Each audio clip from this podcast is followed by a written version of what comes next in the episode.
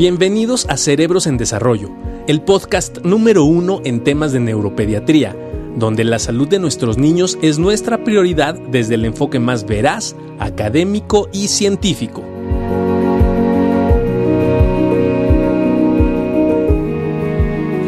Hola, ¿cómo estamos? Buenos días. Hoy vamos a hablar sobre los nuevos tratamientos o los nuevos avances que hay en epilepsia. Este mes, que es el mes de la epilepsia y que el 26 de marzo celebraremos el Purple Day. Y entonces aquí tengo a Juan Carlos García, otra vez. ¿Cómo, ¿Otra vez? ¿Otra vez? aquí estamos. Este, que seguiremos haciendo nuestros live y nuestras cápsulas para que ustedes lo puedan estar viendo en casa ahora que estemos en todo este proceso del coronavirus. ¿Cómo estás? Muy bien. ¿Usted? Muy bien, bendito sea Dios. Todavía. Todavía aquí estamos, tranquilos. Muy bien. Este, mm, oye, a ver, entonces, mucha gente pregunta siempre, ¿qué nuevas alternativas tengo en la epilepsia? O sea, ¿qué nuevos estudios tengo en epilepsia?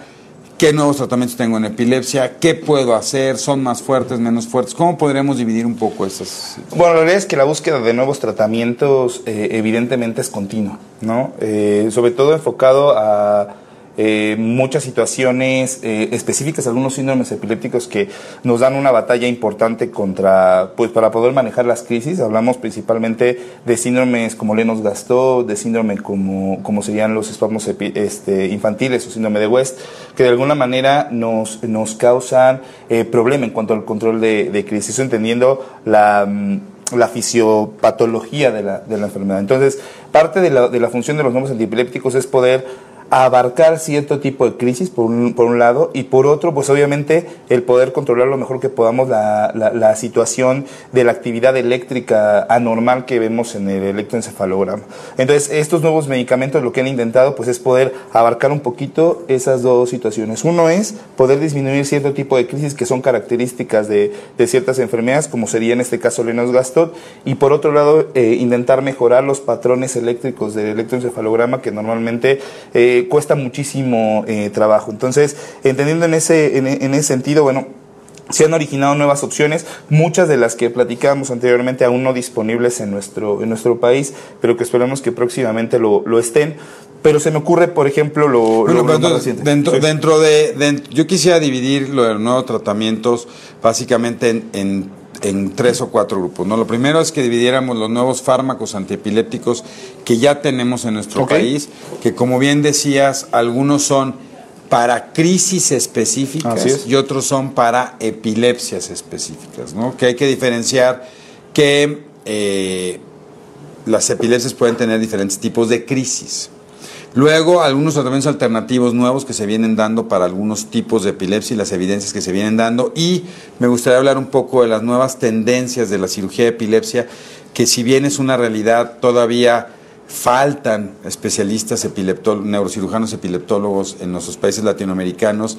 Cada vez se ha logrado avanzar más y cada vez estamos intentando hacer cirugías en niños mucho más tempranamente, lo cual no solo favorece el control de las crisis, sino condiciona una mejoría a largo plazo. Ahora, hablando de los tratamientos farmacológicos, ¿qué nuevas opciones farmacológicas tenemos en nuestro país? Bueno, tenemos, por ejemplo, una, una situación que ocurrió con uno de los medicamentos em, que, digo, tampoco es tan reciente, pero que lo estamos ocupando eh, en, en, México de una manera, sí, mucho más eh, frecuente, que podría ser vibraracetam que eh, en algunos de nuestros pacientes que seguramente nos están escuchando les suena el nombre porque se parece a alguno de los medicamentos que utilizamos con mucha frecuencia que se llama levetiracetam. De hecho es prácticamente, está mal decirlo, pero bueno, es claro, eh, como un primo hermano de, de, de levetiracetam. Vibraracetam tiene muy buenas opciones en el, en el tratamiento de epilepsias de inicio focal que tienen después a generalizarse. Eso tiene dos aplicaciones, una que son epilepsias focales que pueden solamente abarcar una parte del cuerpo y después generalizar o hacerse totalmente eh, o abarcar ya después todo, todo el cuerpo. Entonces vibracetam puede es una buena opción. De hecho, se describe con una buena potencia. Parece eh, que es más potente que el levetiracetam. Es más potente que el levetiracetam, incluso para el manejo de estados epilépticos, con buena, con buena respuesta. Y hemos tenido la oportunidad de utilizarlo incluso en esos, en esos pacientes con estados epilépticos que se nos empiezan a, complicar. Efectivo en diferentes eh, síndromes epilépticos, eh, muy bien tolerado principalmente en, etapas escolares adolescentes, pocos estudios en etapas en niños pequeños, sin embargo sí existe la posibilidad, bueno, de, de alguna manera de ajustarse e intentar, e intentar manejarlos. Funciona bastante bien en epilepsias mioclónicas juveniles, en, epilepsias eh, por ausencias juveniles también puede ser ahí una, una opción. Crisis, como lo, comentamos, focales o de inicio focal que después tienden a, a generalizarse. Vibrelacetam puede ser una buena, una buena opción. Después de eso se, se, se, me ocurre y este y es un fármaco que hemos tenido la oportunidad de estar valorando que es la rufinamida. No, rufinamida que recién acaba de, entrar a México el año, el año pasado y que tiene una indicación específica, en este caso, lo que comentábamos, específico para pacientes con síndrome de Lennox. Eh, Gastot Hemos tenido la oportunidad ya de tener algo de experiencia con el, con el medicamento. Hemos visto muy buena respuesta, al igual que lo que dice la literatura, para estos pacientes con Lennox Gastot que tienen estas caídas repentinas, ¿no? que se llaman crisis atónicas. Atónicas, ¿no? que, que haga una caída abrupta o algo que se llama drop heads, que son caídas de cabeza. De cabeza, sí, son pacientes que de repente eh, caen frecuentemente, se golpean mucho la cabeza, son crisis que nos angustian muchísimo tanto a la familia como a nosotros como clínicos, porque son muy difíciles de manejar manejar y desafortunadamente son las que más causan impacto físico en el, en el niño, ¿no? Y son más graves porque tienden a caer, golpearse la cabeza y eso puede eh, pues llevar alguna alguna Y en general tiene una mala respuesta, ¿no? Tiene una mala respuesta ante ante ante los fármacos en general, ¿no? Pareciera Que, que, con rufinamida eh, se tiene una buena experiencia, se va ganando experiencia en nuestro país y, tiene una respuesta y una tolerancia bastante adecuada. Bastante adecuada y la verdad es que hasta este momento, eh, vamos, eh, bien combinado con otros antiepilépticos, podría resultar en una buena en una buena respuesta. Recuerden que no, aunque nosotros podamos decir que está recomendado para ciertos eh, síndromes o ciertos tipos de crisis, eh, la decisión del cambio de un fármaco antiepiléptico o bien el agregar un fármaco antiepiléptico al tratamiento de sus pacientes siempre tiene que llevar una supervisión estricta por, por neurología. Por su médico tratante, claro, ¿no? y, y, de alguna manera se tiene que hacer bajo muchos perfiles de, mm, de seguridad.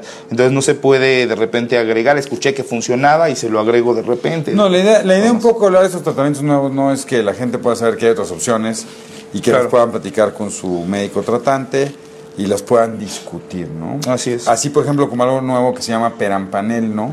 Que el perampanel es un nuevo fármaco, que es un fármaco realmente antiguo, igual que rufinamida, ¿no? Rufinamida se conoce y tiene una experiencia en el mercado mundial de 10 años, acaba de llegar a México.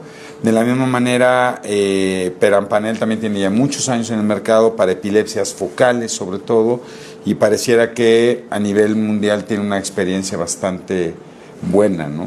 Bastante buena, como decía, muchos, algunos estudios, incluso en algunos pacientes con algo que nosotros le decimos algunas displasias eh, corticales, eso significan algunas alteraciones en el desarrollo del, del, cerebro, cuando el cerebro estaba en desarrollo y que pudieron haber sido algunas neuronas que migraron de una manera errónea y que pudieron provocar a la larga una malformación, eh, muchas veces pequeña y que incluso en la resonancia magnética cuesta mucho trabajo eh, de poder observarse y que eso te ocasiona como, como una, una situación secundaria, un foco epiléptico, ¿no?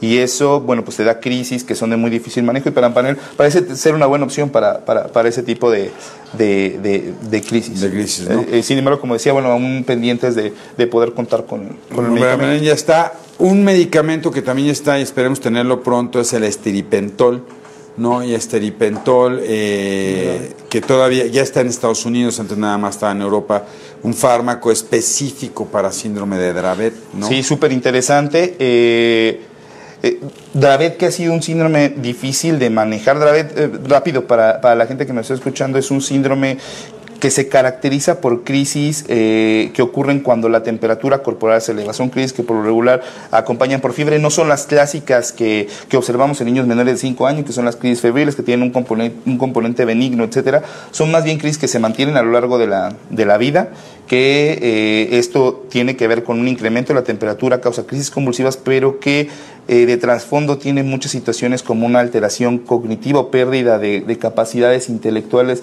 de manera eh, progresiva. Es frecuente que los pacientes con Dravet secundario a un proceso infeccioso o a cualquier elevación de la temperatura, incluso ambiental, pudieran hacer crisis, incluso entrar al estado estados epilépticos y Dravet se ha vuelto un reto bien importante para diferentes eh, medicamentos. Entonces, como comentaba, eh, esteripentol es una buena alternativa, de hecho tiene una indicación directa para, para, para, para Dravet y, esperando bueno, el poder tener la, la, posibilidad de utilizar ese tipo de medicamentos, pero obviamente estamos ya pendientes, conocemos los estudios clínicos y en cuanto tengamos disponibilidad probablemente lo utilizaremos con pacientes con síndrome de de Dravet. De Dravet, muy bien. Ahora, eso es más o menos hablando un poco sobre los nuevos fármacos. Por ahí hay uno no tan, tan nuevo, pero que sigue siendo un indica, que acaba de tener una indicación en niños, que es la cosamida, ¿no? Y la cosamida, esto que comentabas, también ha demostrado que para eh, epilepsias focales, sobre todo displasias focales corticales o en crisis convulsivas secundarias a pacientes con tumores cerebrales que hacen crisis focales, pareciera que puede tener una excelente respuesta el manejo con la cosamida, que cada vez hay mucho más experiencia en pediatría y ha demostrado tener un perfil de seguridad bastante amplio. ¿no? Ahora, ¿Cuál es la diferencia radical entre estos que se llaman los fármacos antiepilépticos tradicionales, ¿no?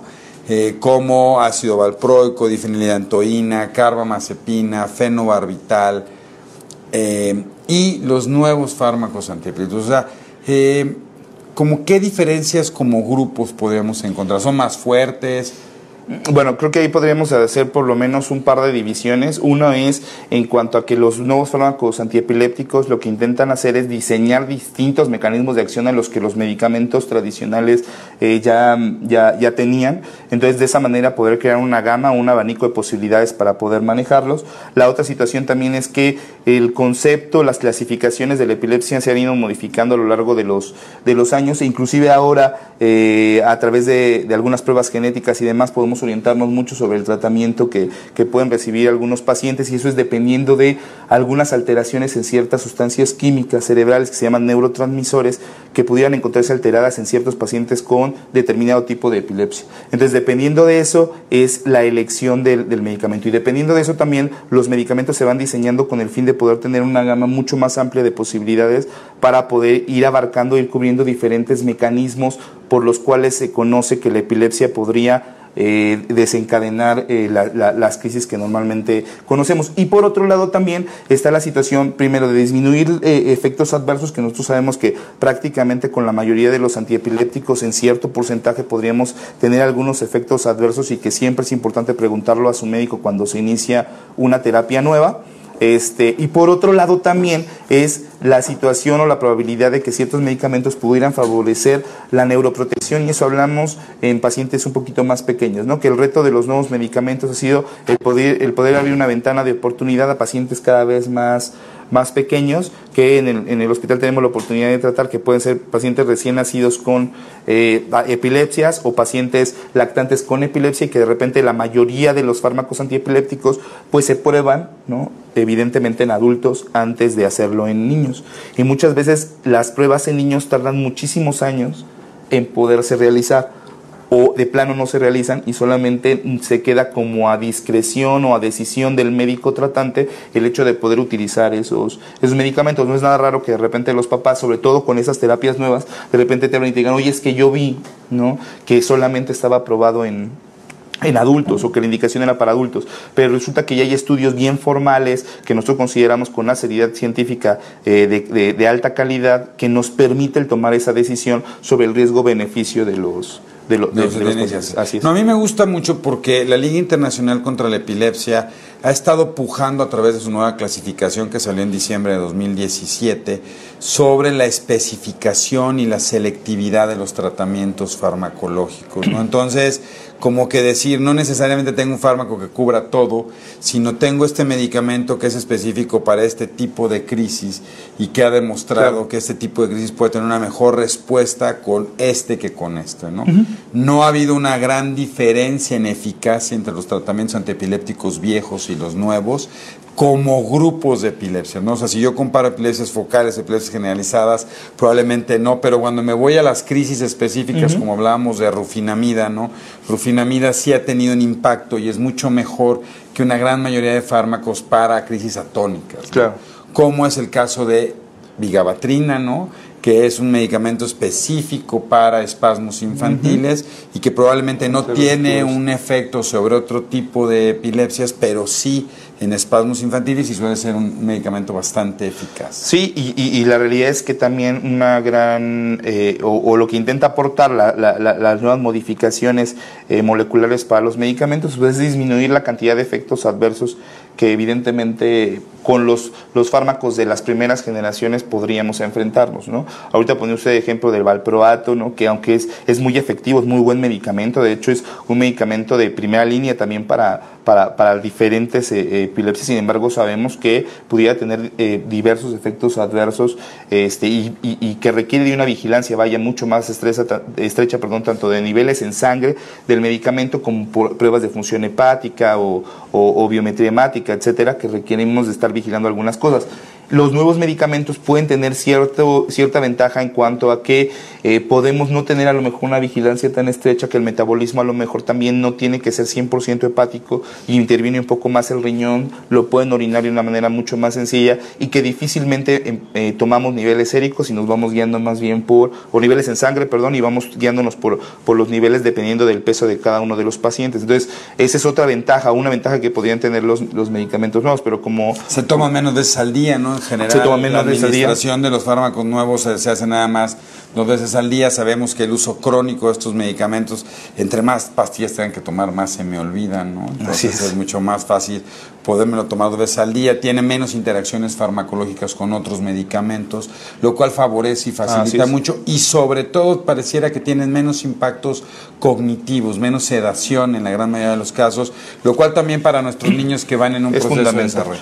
Ahora, algo también bien interesante dentro de los nuevos fármacos es que no solo es importante tratar las epilepsias, sino también tratar el proceso del desarrollo de nuestros niños y poder ayudar a que no estén sedados y que esto haga que puedan ir a la escuela, que puedan aprender y que no limite yo el fenómeno cognitivo y el fenómeno de aprendizaje. También los fármacos antiepilépticos nuevos pueden tener estas opciones.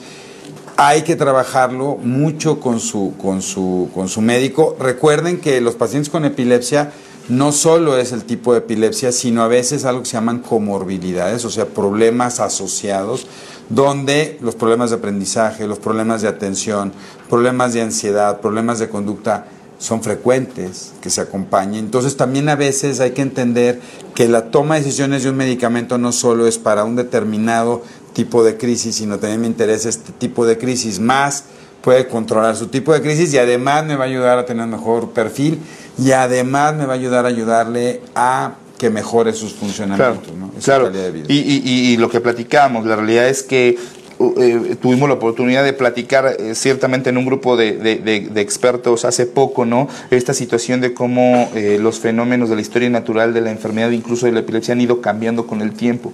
inclusive pacientes que anteriormente tenían, por ejemplo, diagnóstico de síndrome de Lennox, de que eran pacientes que prácticamente sabíamos que estaban pues condenados a, a ciertas situaciones con una discapacidad intelectual muy severa, dejaban de ir a la escuela y demás. Hoy nos están retando mucho más ¿no? a poderle ofrecer una terapéutica que los mantenga mucho más alertas durante el día, porque incluso muchos pacientes con síndrome de Lennox-Gastaut pues están en la escuela, ¿no? están realizando una vida lo más normal posible, y entonces nosotros tenemos que ir junto con ellos en este esfuerzo de poder proporcionar ciertas terapias que eviten tenerlo tan dormido, que le permitan estar mucho más funcional en la escuela y que nos den una buena cobertura de, eh, antiepilépticos. Ahora, ante ese fenómeno farmacológico que de repente se vuelve muy difícil, ¿no? Por, interacciones y traer cuatro o cinco fármacos. ¿Qué nuevas terapias alternativas? Hay dos terapias alternativas que todo mundo la está ahorita, llegan y te preguntan, ¿no? Uno, el uso de cannabinoides, el uso de CBD en México y dieta cetogénica. ¿Qué nos puede, tú eres experto de las dos, ¿no? experto. ¿Qué nos puedes hablar de CBD? ¿Qué nos puedes hablar de cetogénica en este momento? El, el cannabidiol eh, se encuentra aprobada una, una, una marca de, de, cannabidiol en específico en Estados Unidos. La FDA lo aprobó para eh, dos síndromes, ¿no? Uno que es el síndrome de Dravet que ya lo comentamos, el síndrome caracterizado por, por crisis por fiebre, y la otra que es el síndrome de Lennox-Gastaut. Entonces, entendiendo esas dos, dos vertientes, existe un tratamiento que se llama Epidiolex, que en Estados Unidos se, se, utiliza con, se está utilizando con mucha, mucha frecuencia. En estos momentos, esos son los dos únicos síndromes donde se encuentra directamente aprobado. Sin embargo, en el, en el Congreso Americano de, de Epilepsia logramos ver muchísimas presentaciones muy interesantes respecto a diferentes usos de, de cannabidiol, que ese es como el, sustrato específico, por decirlo de alguna manera, de, de, del cannabis que se utiliza, y esto es porque el cannabidiol, eh, vamos, no tiene 100% libre eh, de, otro, de otro elemento que se llama tetraído cannabinol, el, solo el cannabidiol no nos provoca ningún efecto, eh, vamos, psicoestimulante, psicotrópico en, el paciente, para, para hacer lo más claro posible con, con la gente que nos está escuchando. Entonces, al momento de liberar al cannabidiol de otras sustancias del cannabis, bueno, pues nos permite utilizarlo a buenas dosis, dosis altas y sobre todo para pacientes que en México se empezó a utilizar precisamente que tenían una epilepsia refractaria, ¿no? que no te respondían a diferentes medicamentos y entonces fue que eh, se inició el uso de, de, cannabidiol. Prácticamente en México eh, está muy limitado a, a, cierto, a cierto aceite, que eso es bien importante, ¿no? solamente lo que nosotros recomendamos y que nosotros utilizamos son aceites 100% puros eh, libres de THC, eso significa que solamente tienen cannabidiol, que les repito, es la sustancia que nosotros utilizamos y que está mucho más estudiada para pacientes con epilepsia, por lo menos en situaciones pediátricas, diferentes eh, diagnósticos que se han manejado con cannabidiol, espasmos infantiles, síndrome de West, síndrome de Dravet, síndrome de Lennox eh, hay estudios para ausencia, hay estudios para pacientes con esclerosis tuberosa, hay un sinnúmero de, de estudios justo ocurriendo en este momento para eh, poder buscar diferentes aprobaciones. Em, nos enfrentamos Pero a en ese momento por FDA nada más. por FDA Dravet y síndrome de Lennox Gastaut, en esas dos, en esas dos y cada vez hay más evidencia sobre síndrome de West, ¿no? Cada vez más evidencia sobre el síndrome de West, cortes muy importantes en, en Estados Unidos, que eh, cortes es grupos de pacientes en Estados Unidos que han tenido el tratamiento con cannabidiol y que de alguna manera le, le, les, les ha ido bastante bien. Entonces, los bonos infantiles se vuelven una buena... En una, Oiga, en es que a mí me ofreció mi, mi vecina. Eh, interesantísimo. Este, y hay unas gotitas, ¿no? Y de repente, yo creo que cada día vemos Sí. un nuevo CBD. ¿Qué hago con eso? No? Todo el mundo me ofrece CBD, ¿no? Todo, cada, cada, uno me ofrece su CBD.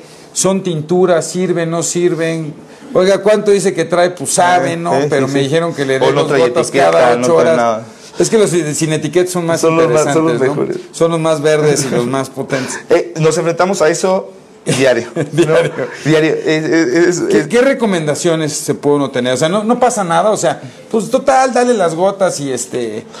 Pues definitivamente. ya no, si no le pasa, total, si no le hace bien, No le hace va a hacer mal, ¿no? A lo mejor hasta está más, ¿no? el chamaco está más contento, ¿no? Y se la pasa hasta viendo, hasta puede soñar que las chivas son campeonas de nuevo. No, hombre, ahí sí necesitaría una dosis medio, medio ultra. Ultra. Este, ¿Tú qué recomendaciones podrías dar siendo experto de esto Es- a la gente? es bien, es bien, bien difícil esta parte, ¿no? Porque a final de cuentas sabemos que lo que intentan las mamás es buscar cualquier posibilidad para eh, tener el mejor control de crisis con los niños, ¿no? Y dentro de esas eh, eh, situaciones nos, ha- nos pasa, como lo, lo decía el doctor, muy frecuente que nos lleguen con diferentes goteros o diferentes presentaciones, tinturas, sabores, sabores, olores, etcétera, y que se está manejando como cannabidiol. Es importante que sepan que eh, el hecho de manejar cannabidiol 100% puro, libre de THC, conlleva todo un proceso ¿no? de, de, del cannabis para poder extraer solamente el cannabidiol. Ese proceso es muy costoso, por eso el aceite en este momento es tan caro. Evidentemente eso limita la posibilidad de acceso para muchos de nuestras familias. Entonces, una cosa importante y lo que quiero dejar bien en claro es primero, primero, no se le debe de ocultar nunca a su médico neurólogo que el niño está tomando algún tipo de aceite, aunque lo haya decidido la mamá por recomendación de quien sea, ¿no? Eh, algún médico, alguna vecina o lo que sea, el médico neurólogo tiene que estar enterado de que está consumiendo eh, cierta, cierto aceite o cierta si- si- situación que se O le haya lo que esté consumiendo. Lo que sea. Esto es importante ¿por qué? porque usted hizo una pregunta bien interesante y es, ¿se le puede dar libremente? ¿No hay ningún problema? No, por supuesto que hay problema. O sea, por supuesto que el neurólogo tiene que saber que ese paciente está tomando cannabidiol o en este caso un aceite que no sabemos, ah, vamos, que contenga, pero que lo que nos hace sospechar es que contiene, bueno, pues la planta triturada en aceite y demás, y que de alguna manera no estamos hasta este momento totalmente listos como para asegurar que esa planta pasó por un proceso de certificación de calidad y que estamos 100% seguros de lo que le estamos dando es y tiene 80% con otros medicamentos. Y tiene interacciones con otros medicamentos, que esa es la parte más importante. Entonces, tenemos que entender los medicamentos que el niño está tomando, incluso para poder iniciar el cannabidiol eh, que nosotros mandamos, les repito, 100% libre de THC, y entonces entender qué interacciones farmacológicas puede haber. Y esto es tanto a nivel hepático, ¿no? como a nivel de receptores eh, del sistema nervioso central. Entonces, tenemos que entender muy bien qué medicamentos tiene. A veces tomamos hasta niveles eh, en sangre de algunos medicamentos antes y después de haber iniciado el tratamiento con cannabidiol, justo para poder ir con toda la seguridad observando la respuesta que han tenido estos niños.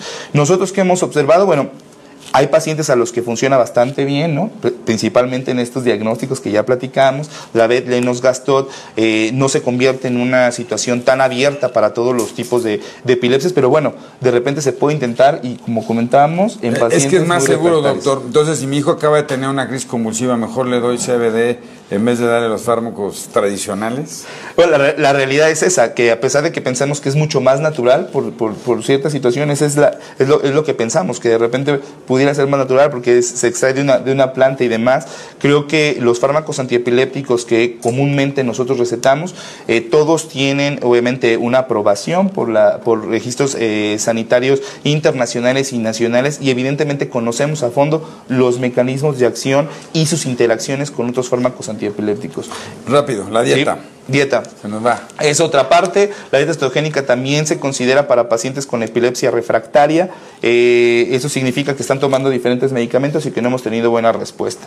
De padecimientos que se pueden manejar con la dieta hay muchísimos. Actualmente hay muchísimos, antes no los conocíamos, es importante que la gente lo, lo sepa. Antes era como la última opción. La última opción era, pues vamos a ponerle dieta estogénica para ver si de casualidad por ahí nos, funciona. Oye, es que es muy difícil hacerla, ¿no? Porque estar moliendo este, el pollo, y estar moliendo las nueces, sí. Se vuelve muy sí. vamos, es un cambio en estilo de vida de la familia, ¿no? las mamás pues, bien, y los papás bien involucrados en el manejo de la dieta. Sin embargo, actualmente hay opciones, por ejemplo, que vuelven la dieta un poquito más sencilla, como algunas fórmulas ya preparadas que, que nos permiten darle un buen porcentaje de grasas a estos pacientes. Vamos a hablar mucho más de eso la próxima eh, semana, el miércoles de la próxima semana.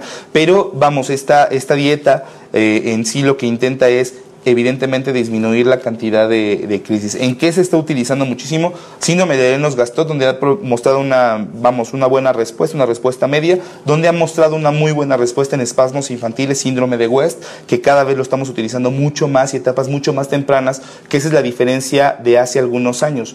Hoy en día tenemos que establecer qué diagnóstico epiléptico tiene el niño para ofrecerle lo más rápido que podemos estos cambios dietéticos y que también sabemos que son cambios que pueden beneficiarlo a largo plazo. ¿Eso qué significa? Que aunque la dieta puede durar a lo mejor uno o dos años, sabemos que los beneficios pueden ser mucho más largos que ese, que ese tiempo.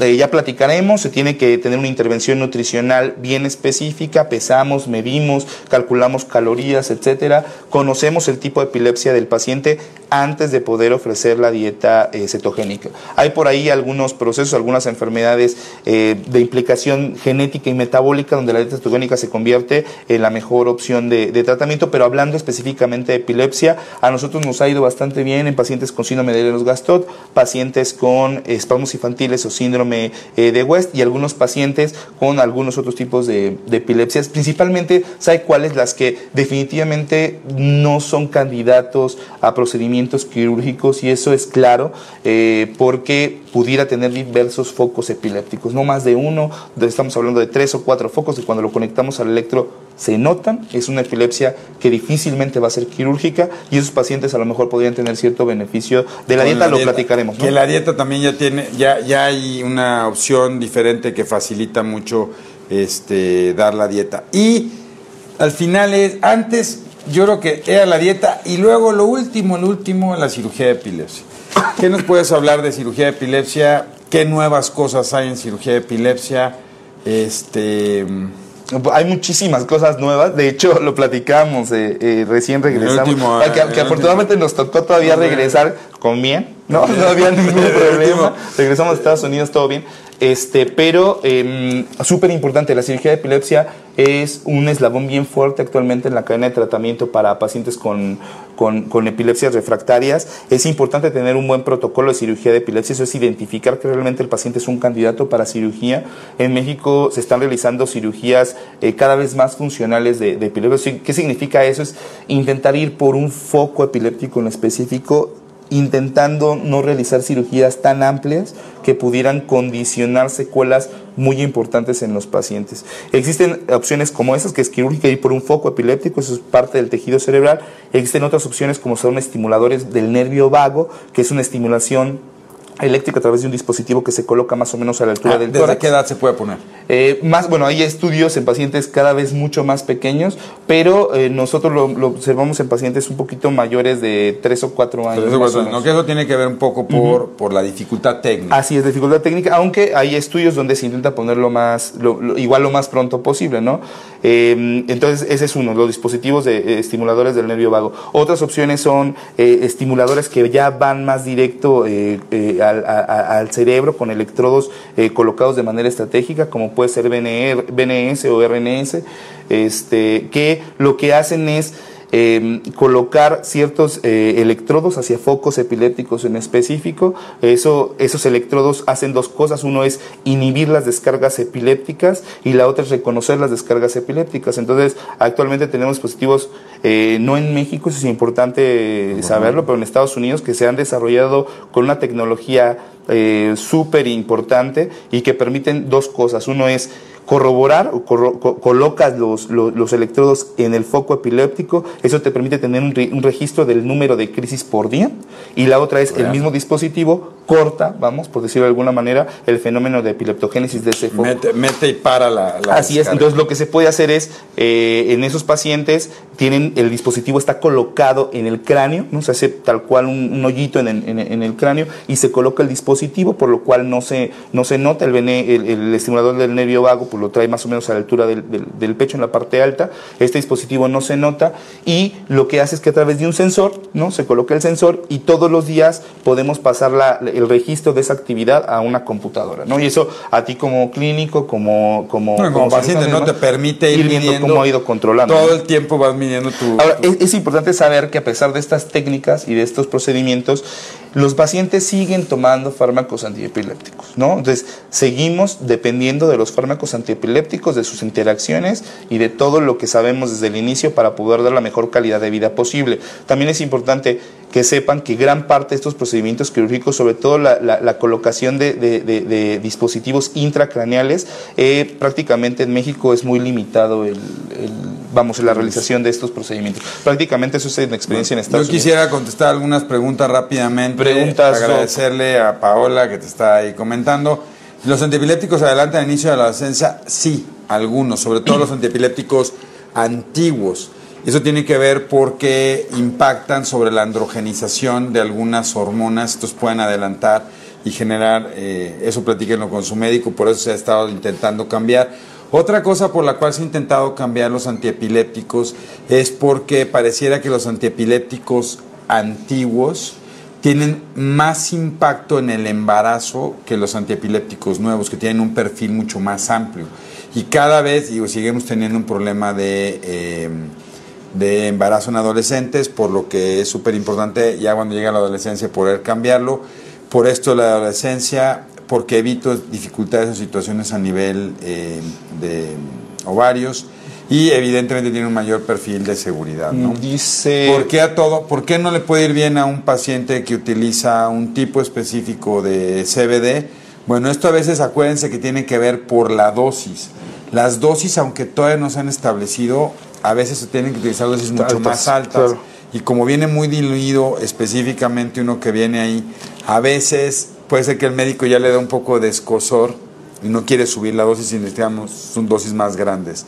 Pero entonces eso, por eso es importante platicarlo con su médico y saber lo que, que, que al igual que otros fármacos antiepilépticos, si vamos a considerar ya el cannabidiol como una opción antiepiléptica, hay que recordar que hay dosis establecidas por kilogramo de peso. Se llaman dosis ponderales y eso ocurre en cualquier presentación de antiepiléptico. Se puede utilizar cannabidiol en síndrome de West, AMAI, sí se puede utilizar. Este, habrá que conocer bien el caso, eh, determinar los tipos de crisis, número de crisis, electroencefalograma, qué medicamentos toma el niño y evidentemente se le puede dar la opción de eso. Eh, cuatro meses, Paola dice, tiene que ser de dieta cetogénica y le ha ido muy bien. Es una buena opción, de hecho estamos, estamos escribiendo por ahí algo muy bonito, ¿no? Esperemos que, que, que, pronto salga eh, sobre ciertas situaciones entre dieta cetogénica. La experiencia que estamos teniendo entre cetogénica y cannabis. Este, disminución crisis. Pronto tendrán ese libro, se los eh, se ha, que ha probado diferentes marcas de, de cannabidiol. Ya ha comentado el doctor por qué podría tener buena respuesta con y, y, no necesariamente, eso es bien importante, la gente piensa que el cannabidiol es como la panacea de la Sí, cuidado con eso. No necesariamente, como toda opción farmacológica, hay un porcentaje de pacientes que no responden a esto. Entonces le tengo que dar un tiempo necesario para poderlo tratar. Dice aquí una última, este Dice Doc, ¿el BIMPAT puede causar cambios de eh, como agresividad o irritabilidad en los pacientes? Sí, puede ser un efecto secundario que se puede ver, eh, sobre todo más bien lo que genera la cosamida o BIMPAT, que es el, original, eh, a veces puede causar un poco de mareo y entonces el paciente lo refiere como irritabilidad, no necesariamente produce irritabilidad. La otra es que a veces, como con cualquier fármaco, si me voy muy rápido en el ajuste del tratamiento y no lo voy ponderando y titulando lentamente, con cualquiera puedo provocar estos cambios. Pero en general, la verdad es que la cosamida, la experiencia en niños ha sido bastante favorable, sobre todo para epilepsias focales o crisis focales.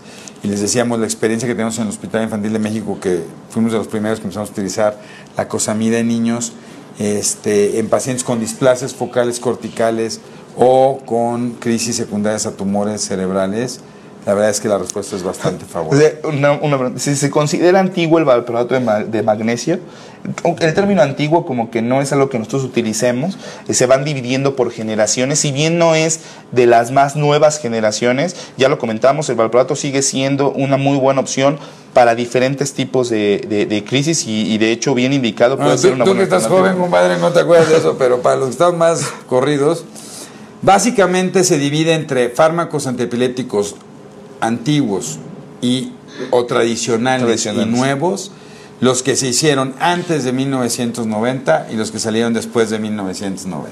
Entonces, si pues, pensamos en esto, fenobarbital 1912, carbamazepina 1938, DFH 1934, valproato 1940, ¿no? que son como los cuatro fármacos más importantes.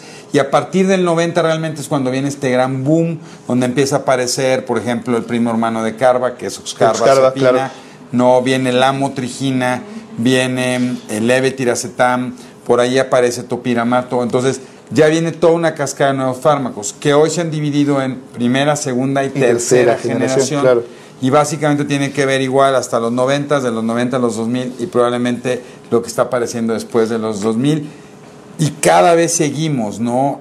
intentando tener fármacos, cada vez es más en la búsqueda de receptores específicos de la enfermedad que se conoce, ¿no? Y por eso sale el esteripentol, que es un fármaco que se puso en Francia específicamente para síndrome de Dravet, que se conoce perfectamente la alteración y el fenómeno, ¿no? Y, y, la, y, la, y, la, situación es bien interesante lo que decía. Gran parte de los tratamientos no farmacológicos que se intentaron para la epilepsia, por ejemplo, en los años 20 con la llegada de fenitoína, se limitaron ¿no? O sea, eh, eh, eh, ahí fue, por ejemplo, en cuanto a la dieta estogénica, antes se utilizaba muchísimo más, no es algo tan nuevo, pero a raíz de la llegada de diferentes fármacos antiepilépticos, la investigación sobre la dieta estogénica prácticamente se detuvo para darle entrada a diferentes fármacos antiepilépticos. Muchas preguntas, este, mm, síndrome de West, toma la levetrestam, vigabatrina, ¿es verdad que la vigabatrina provoca ceguera? Qué buena pregunta. Qué buena pregunta. ¿Es cierto o no es cierto? No es cierto. Lo que se sabía es que la vigabatrina en un porcentaje alto de pacientes que lo toman de manera crónica puede disminuir el campo visual por una, un daño, una inflamación de, de algunos nervios a nivel de la retina, pero hoy sabemos que ese defecto es recuperable una vez que se suspende el uso de vigabatrina y solamente se da en el 40% de los pacientes. La otra cosa muy interesante es que definitivamente el beneficio del control de las crisis en pacientes con West versus la posibilidad de tener de manera transitoria un impacto sobre el campo visual es muchísimo más el beneficio que se puede dar con vigabatrina y por eso se sigue utilizando. En los Estados Unidos por eso se mantuvo tantos años sin querer utilizar vigabatrina y la realidad es que ahora están entrando y están maravillados y felices utilizando vigabatrina, dándose cuenta del potencial de efectividad que tiene. Y, este, inclusive también muchos estudios sobre vigabatrina y cannabidiol, ¿no? Que esa es una ha sido una buena opción. Eh, por ahí nada más, muchas experiencias que nos ponen muy interesantes, ¿no? Sobre eh, eh, algunas epilepsias refractarias donde le han iniciado algo de aceite de cannabidiol y comentan que ha tenido muy buena respuesta artesanal. artesanales. Lo que podemos decir es que todavía está en estudio, lo que decías bien, está en estudio el uso de cannabinoides de CBD más THC con cantidades como es el aceite de Charlotte, ¿no? El aceite de Charlotte es un aceite combinado que tiene CBD y tiene un, menos de 1% de THC. de THC. Se está viendo si la potencia del THC al 1 o al 2% tiene mayores implicaciones en las epilepsias o en diferentes tipos de epilepsias, pero eso todavía se está estudiando y aún no está autorizado. y, recordando que, que, que, en sí la planta tiene muchísimos cannabinoides o fitocannabinoides en ese caso, entonces vamos, hablamos de dos principales, pero hay muchísimos otros y terpenos. tiene terpenos. Exactamente. Que, habrá que determinar su función. Que es el que le da el olor, pero también el terpeno pareciera que tiene un efecto específico. Y eso cambia los terpenos dependiendo la planta. Claro. Y entonces, ¿qué es mejor? ¿Cuál planta es mejor? Y a lo mejor encontramos que cada planta y cada terpeno también da una característica especial, así como los fármacos antiepilépticos. Bueno, nos hemos extendido un poco, les agradecemos muchísimo por estar aquí. Por favor, las preguntas a través de Facebook, búsquenos. Este, tenemos a todos nuestros muchachos trabajando fuertemente sobre la página. Háganos preguntas en el blog para que podamos estar subiendo información. Cuídense mucho, lávense mucho las manos, este, protéjanse y... Cuídense, un saludo, muchas gracias. Hasta pronto.